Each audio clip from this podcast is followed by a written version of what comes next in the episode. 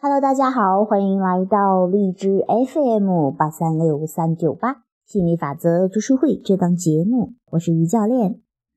今天跟大家一起学习亚伯拉罕的吸引力漩涡。今天这个话题是关于孩子的啊，那也希望呢，做父母的能从中受些启发，让自己更缓解，让自己与孩子的关系能够更美满。好了。今天的话题叫做“你的孩子是否很难搞？”很多孩子即使受到他人强烈的影响，仍然可以坚持内在的自己。通常，父母和老师会说他们有问题或很难搞，别人会觉得他们倔强和有学习障碍。那我们要你了解，决心引导自己，跟随个人的引导是人生。人类与生俱来的目的，很多人诞生进入有形的身体时，带有一个更强的目的，就是继续的连接到更广的角度。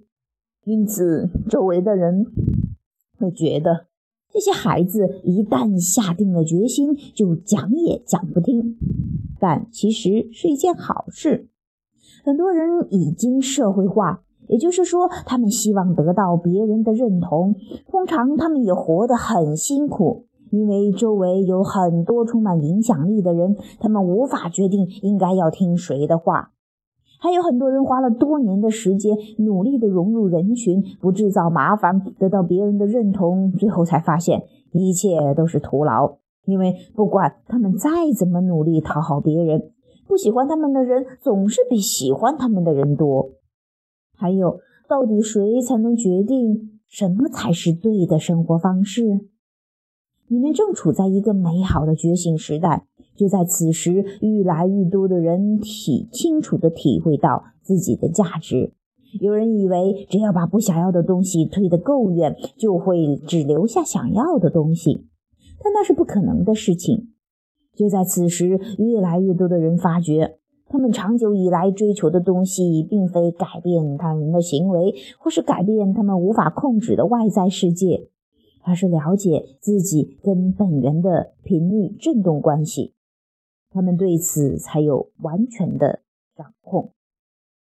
好了，这是我们今天分享的关于跟孩子的这样的一个关系的处理哈。确实是很多人就说：“哎呀，这个孩子太犟了啊，这个孩子太不听话了，这个孩子怎么怎么着的。”其实，真的孩子来到这个世界呢，更多的其实可以给你做到榜样，可以教你很多东西。当你从孩子身上去发掘一些你啊，你甚至是你有时候就就是忘记了很久的这种纯粹的能量的东西。比方说，小孩子特别知道怎么样对自己好，小孩子。特别的爱自己，小孩子很会玩，小孩子很容易就开心。但是大人呢，因为在这个物质世界生活久了，接触的很多多方面的信息越来越杂，但没有及时的去处理，或者有意识的去整理的时候，就会乱糟糟的。你会发现很多大人很容易冲着小孩子发脾气的，那也是在释放嘛。那其实当你明白了，哦。其实，越是难搞的孩子，其实他正教会我们一些东西，让我们去真正的更爱自己，真正的找回自己的一些信息。所以说，当你这样去看待孩子的时候，你看待孩子是很有力量的。